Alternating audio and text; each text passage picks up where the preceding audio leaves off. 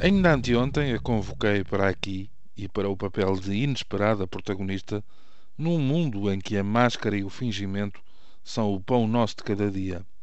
Hoje vejo-me forçado a regressar ao convite a Michelle Obama, mulher do presidente dos Estados Unidos da América, mas nem por isso imune a manipulações por parte de terceiros.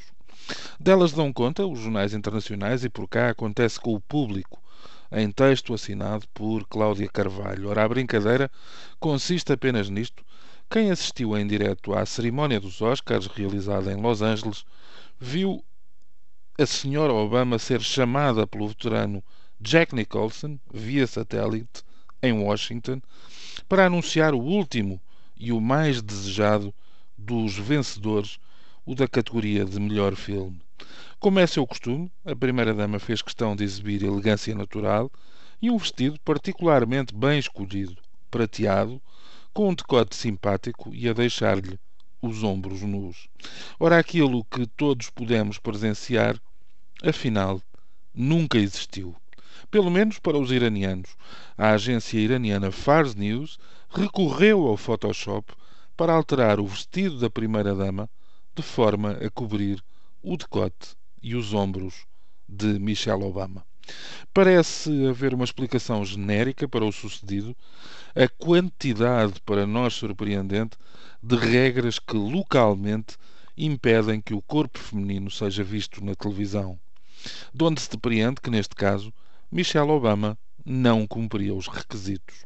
Sintetiza o público que, para aparecerem na televisão, as mulheres têm de usar um hijab, o véu islâmico que cobre o cabelo, os braços e as pernas também devem estar cobertas. Quando se trata de uma mulher estrangeira, ditam as regras que, se viver na República Islâmica, tem de se submeter às mesmas restrições. Caso se trate de imagens de fora, como aconteceu agora, não é necessário o uso do véu, mas mesmo assim existem limites. Convém não esquecer que, na mesma notícia em que Michelle Obama aparecia com o vestido alterado, a agência de notícias, com ligações aos guardas revolucionários iranianos, criticou a escolha de Argo, considerando o filme de Ben Affleck como anti-iraniano e produzido por uma empresa sionista.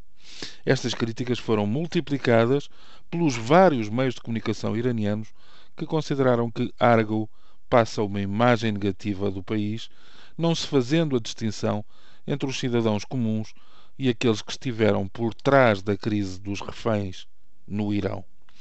Quem estranhar o recurso ao Photoshop, uma significativa batota, não está a par da trabalheira que envolve muitas sessões fotográficas de modelos com corpos aparentemente perfeitos, mas que nem por isso dispensam retoques que, por vezes, são mesmo bastante profundos.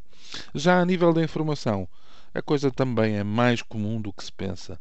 Há uns anos, por exemplo, uma revista de referência portuguesa eliminou um empregado chinês em um cenário de golfe de uma foto de Jorge Sampaio.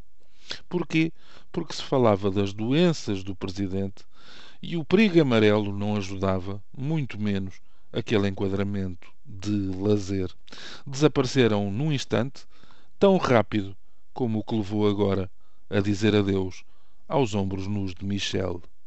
Malhas que os impérios tecem. Bom dia.